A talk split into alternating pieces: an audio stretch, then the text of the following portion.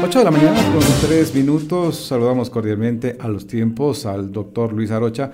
Él es coordinador de investigación, innovación, docencia y desarrollo en el Colegio Neurocodex.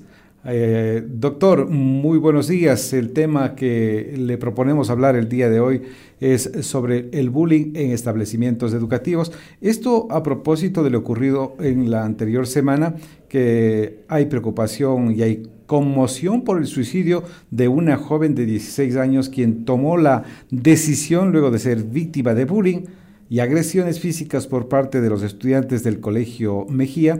Este, al parecer, no sería un caso aislado. Más padres de familia denuncian situaciones similares. Alrededor de este tema, eh, ¿cómo podemos analizarlo, doctor, respecto a lo que ocurre dentro de los establecimientos educativos, ya sea en escuelas, ya sea en colegios? Eh, doctor, muy buenos días. Le escuchamos. Buenos días, Jaime. Muchas, muchas gracias por la invitación un gran placer saludarte nuevamente. Gracias a usted. Mira, eh, la situación es la siguiente. Eh, por ejemplo, yo en la, en la consulta también recibo muchos casos de bullying que en los colegios niegan que tal situación se esté presentando. El bullying no es un problema entre jóvenes, no es un problema entre niños y adolescentes. El bullying es un problema social severo y bueno, y lo demuestran estos datos que tú acabas de señalar. Por lo tanto, la solución, el abordaje también tiene que ser social. Eh, no podemos restringirlo a que hay un buleador y un buleado, vamos a castigar al buleador, vamos a, a premiar al buleado. No, no se trata de eso. Se trata de una política que tienen que llevar adelante tanto las instituciones públicas como privadas porque la mayor parte de los casos que yo recibo vienen de colegios privados, entre paréntesis, y colegios muy conocidos y muy importantes, por ejemplo, aquí en Quito. Y eh, muchas veces, como te digo, las autoridades lo niegan. Y lo niegan porque una, una forma que tenemos los humanos de abordar los problemas es esconderlos debajo de la alfombra. En vez de sacarlos, en vez de airearlos, en vez de discutirlos, en vez de eh, coordinar acciones entre los organismos oficiales, Ministerio de Educación, eh, los colegios, tanto públicos como privados, las comunidades de padres y representantes y los propios jóvenes, es que se va a encontrar una solución. Porque, ¿cuál es la esencia del bullying? Fíjate, Jaime, la esencia. ¿La esencia o el antecedente, doctor? ¿Perdón? ¿La esencia es el antecedente del bullying, me dice? Sí, la, la, estructura que está detrás. Eh, simplemente se trata de que el, niño empieza a socializar, tiene que aprender a relacionarse con sus compañeros, tiene que aprender a relacionarse con los adultos.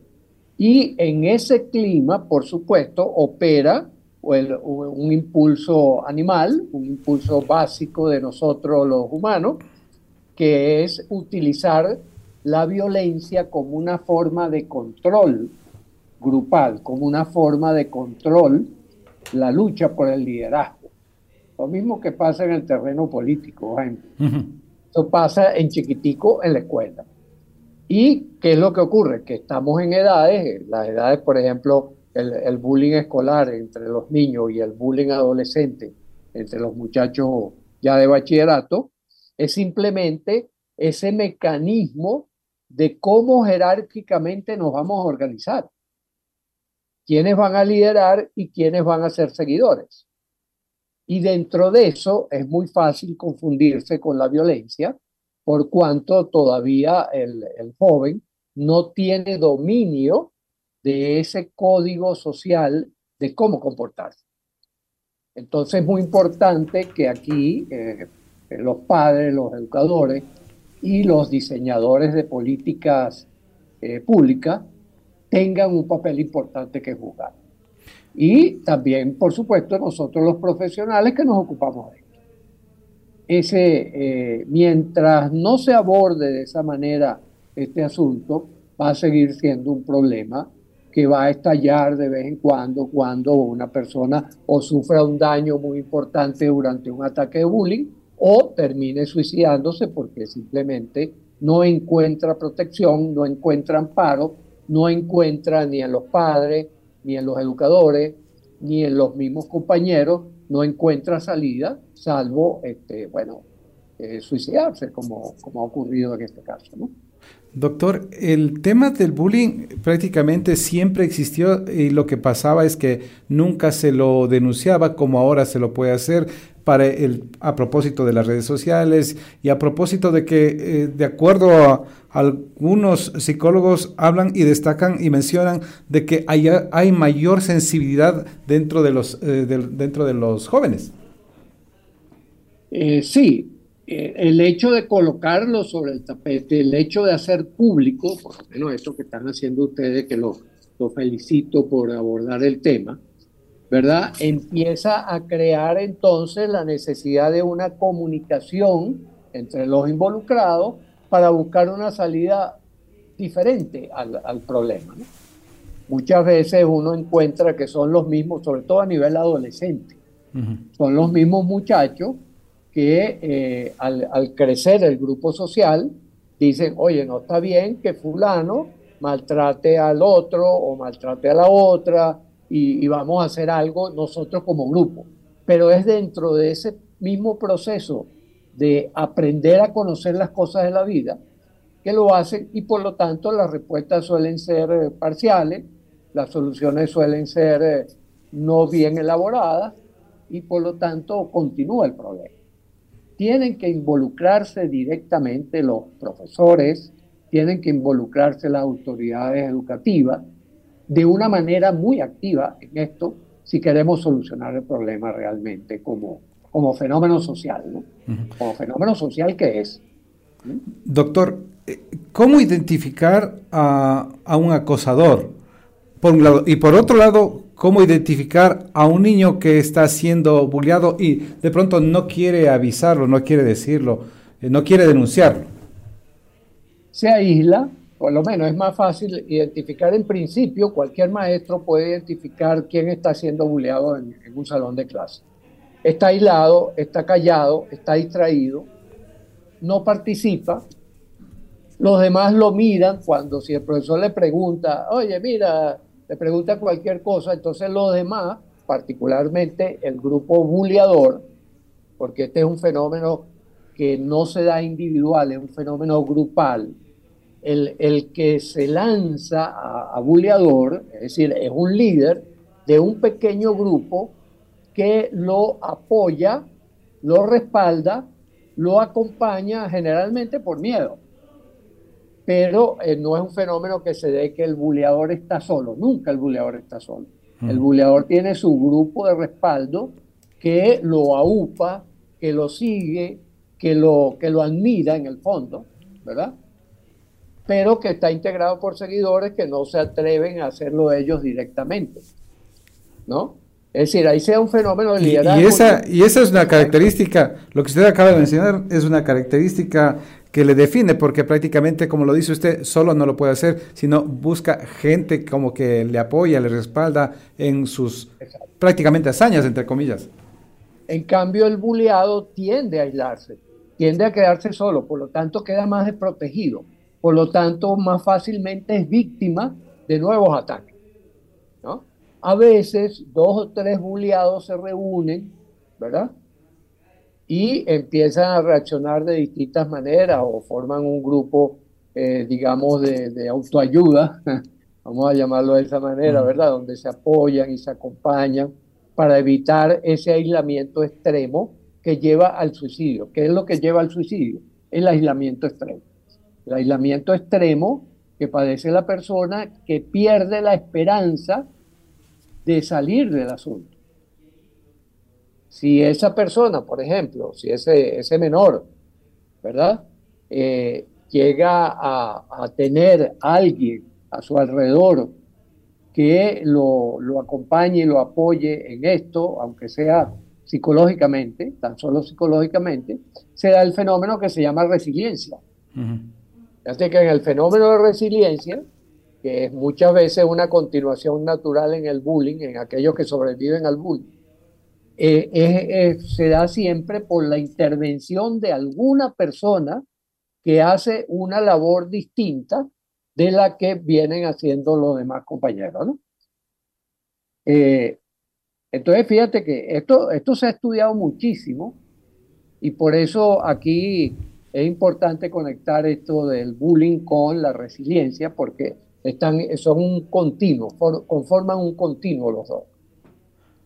Eh, hay quien no desarrolla la resiliencia y por lo tanto termina siendo víctima de eso, tanto en el momento del, del, del buleo, vamos a decir en el periodo de, de infancia o de adolescencia como posteriormente su adultez. Entonces va a ser un buleado toda la vida. Buleado en el trabajo, buleado en la casa, buleado por los amigos y, bueno, si logra sobrevivir, pues este, lo hace con mucha tristeza. Y las cosas extremas que llega a ser una persona que eh, prácticamente está siendo acosado, está siendo bulleado, como se dice, llega al, al extremo de, del suicidio. ¿Qué es lo que pasa por, el, por la cabeza de, de esas personas, doctor? Pierde la esperanza. O sea, pierde la esperanza de salir de esa situación donde constantemente es agredido, despreciado, maltratado, descalificado. Imagínate todo, todo lo que trae como consecuencia eso, ¿no? Ahora, eh, el otro fenómeno interesante de estudiar es el del buleador porque el buleador lo que está buscando es una forma de liderar, ¿no? Está buscando una forma de destacar, está buscando una forma de aumentar su autoestima, porque en el fondo eh, su autoestima es débil. Y ha encontrado en la violencia como la manera de destacar. Es el mismo proceso que, por ejemplo, que le pasa al delincuente de barrio, ¿no? El delincuente de barrio se está transformando en un héroe precisamente porque es la forma como logra salir adelante en, una, en un conjunto de relaciones sociales tremendamente limitantes. ¿no? Y prácticamente las consecuencias de una persona bulliada, eh, algo ya hemos mencionado en estos minutos, eh, por ejemplo, padece, padece de ansiedad, eh, tiene depresión, pensamientos suicidas, trastornos emocionales, baja autoestima, pérdida de confianza, lo que acaba de decir usted, doctor. Sí, sí, y de alguna manera, por ejemplo, y esto es, un, una, un aviso a, a, los profesores, ¿verdad? A los docentes, en el sentido de que, por ejemplo, si ven un, un muchacho o una muchacha que se está aislando, que, que está recogida sobre sí misma, que le sudan las manos, que, que, que está eh, todo el tiempo con cierto nerviosismo y a quien observan otro grupito del salón de clase eh, en forma burlona y socarrona, ahí hay un caso de bullying que ese profesor tiene la responsabilidad de atender. Tiene entre sus labores está responder. Y eh, los servicios de, psicología, de psicología escolar, también tienen que comprometerse en esto porque se supone que tienen la preparación para abordar este fenómeno que, insisto, es un fenómeno de carácter social, no es individual. Se manifiesta en el individuo, por supuesto, pero en realidad obedece a una estructura social, obedece a una estructura de formación, de, formación de la formación. ¿Ya?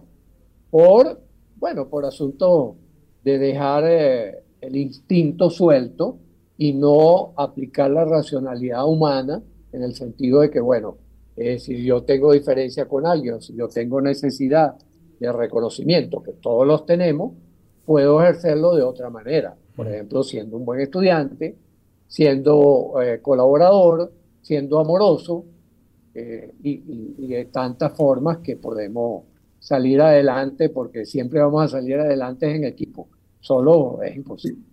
Y recordemos también que, que el acoso no solo produce consecuencias en los niños, sino también en, en, la familia y en sus allegados, porque también comienzan a sufrir, ya que se ve, ya que ven de cerca el dolor de su, de su ser querido, de su hijo, doctor. Es decir, hay daños también colaterales. Sí, sí, sí. El, el, problema que estamos viviendo en nuestra sociedad actual, entre otras cosas, es que por las sobredemandas que tenemos socialmente, que tenemos a nivel, a nivel grupal, ¿verdad? Y a nivel, sí, a nivel social, eh, tenemos unos padres distraídos, tenemos unos profesores distraídos, tenemos unos políticos distraídos y entonces nadie está prestando atención a lo que realmente está ocurriendo en la cotidianidad, en el día a día. Si yo, como padre, observo que mi hijo pasa mucho tiempo encerrado en la habitación, no se comunica, eh, eh, insisto, le sudan las manos, eh, le veo los ojos desorbitados, tengo que poner atención porque algo está ocurriendo y muy probablemente sea un caso de bullying. En este caso de bulleado. Si yo tengo un, hijo que anda arrogante, que anda haciendo mucho ejercicio físico, metiéndose en artes marciales y cosas por el estilo, también tengo que prestar atención porque puedo estar ante el caso de un buleador se me está convirtiendo en un buleador. ¿Ya? Eso, eso es muy importante. Eso es muy importante. Fíjate, por ejemplo, muchos padres cuando el niño un poco forzado por la circunstancia cuenta que lo están bulleando, entonces van y lo inscriben en una escuela de artes marciales. Pero él no tiene espíritu para eso. ¿ya? Entonces normalmente, bueno, hace dos o tres cositas allí, pero después dice que no quiere seguir, que esto lo otro. Es muy importante prestar atención a esa manifestación, porque pueden indicar que estamos ante eh, un caso de bullying y allí es muy importante que actuemos con resiliencia.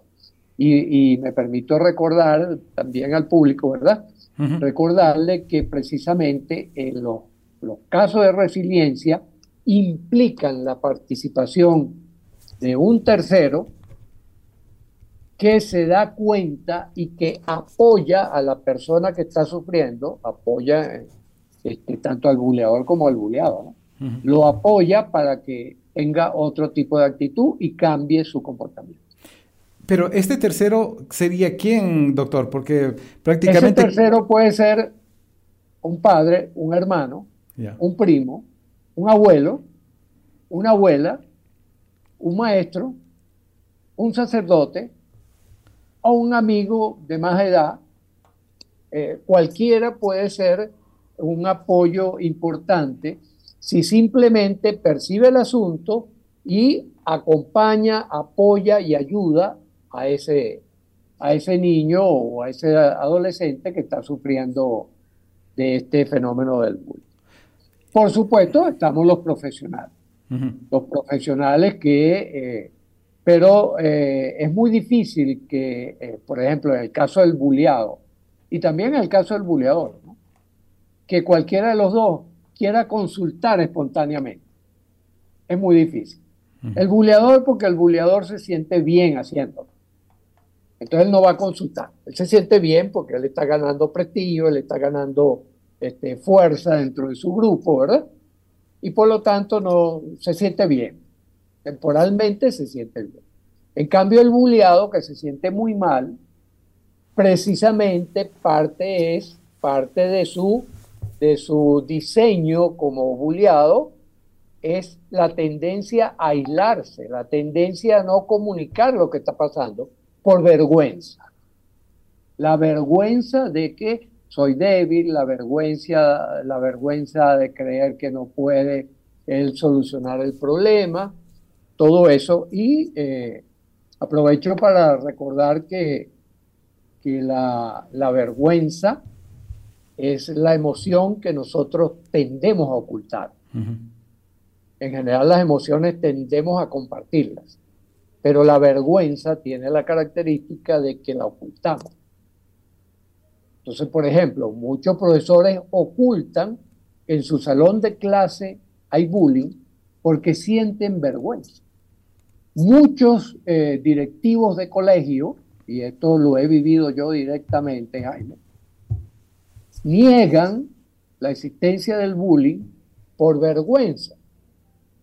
Porque su institución, en su institución ocurre algo que es lógico que ocurra, porque el bullying es lógico que ocurra, en tanto que nosotros tenemos una parte animal que necesitamos educar.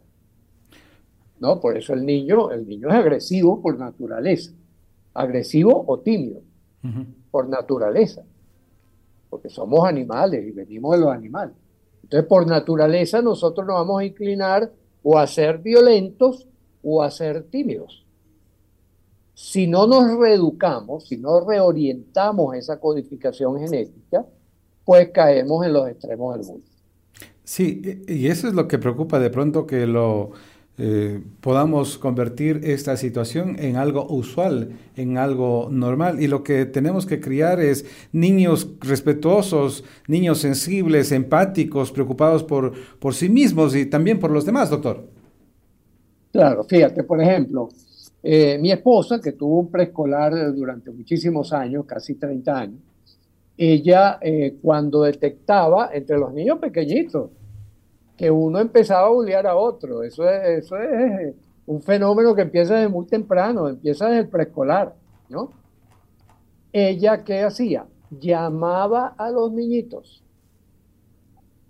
y los afrontaba.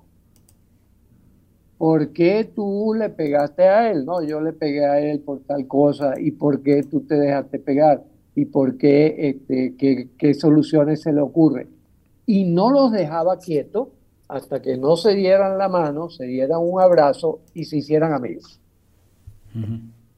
Entonces, las técnicas son relativamente sencillas. Hay que convocar a las partes y ponerlos a dialogar hasta que lleguen a un acuerdo. Hasta que surja una solución armónica, una solución humana, ¿verdad? Donde somos compañeros que estamos en la misma nave y que por lo tanto tenemos que trabajar apoyándonos unos a otros para que las cosas salgan adelante. ¿Ya? Ese es el trabajo de un buen docente, ese es el trabajo de un docente preparado, de un docente que tiene tiempo de ocuparse de sus alumnos. Y por eso es que esto lo conecto también, Jaime, eh, lo hilo, ¿verdad? Con el fenómeno de la sobreexigencia burocrática de que el profesor lo que tiene es que llenar una serie de objetivos y tal, tal. No, el, propósito del docente es educar. Y educar es llevar de la mano al educando hasta que consiga el aprendizaje que nosotros queremos que consiga. Entonces, esa, esa masificación excesiva, ese, eh, ese reclamo burocrático de que tiene que cumplir el objetivo y tiene que dar tanta cantidad de materia y no importa qué están haciendo los alumnos, lo, importa, lo importante es que él lance por esa boca los contenidos y entonces hay un desprendimiento, no hay un acto educativo, ahí no hay un acto educativo. Y en eso es que se ha ido transformando la escuela. Y lo vemos en todos los niveles, este, Jaime. Lo vemos en el nivel preescolar, lo vemos en el nivel escolar, lo vemos en bachillerato y lo vemos en la, universidad. Y, y estamos perdiendo la esencia de la educación, que es que la gente crezca, que la gente se desarrolle, que la gente tenga eh, independencia y felicidad en la vida. ¿Cómo vamos a rescatar eso, Jaime? Bueno, ahí te dejo ese regalito. y vamos a seguir hablando de este tema, doctor. Como siempre, muy agradecido. Que tenga un buen día. Igualmente, un abrazote. gracias, igual para, usted. Eh, gracias al doctor Luis Arocha, coordinador de investigación, innovación, docencia y desarrollo en Colegio Neurocodes.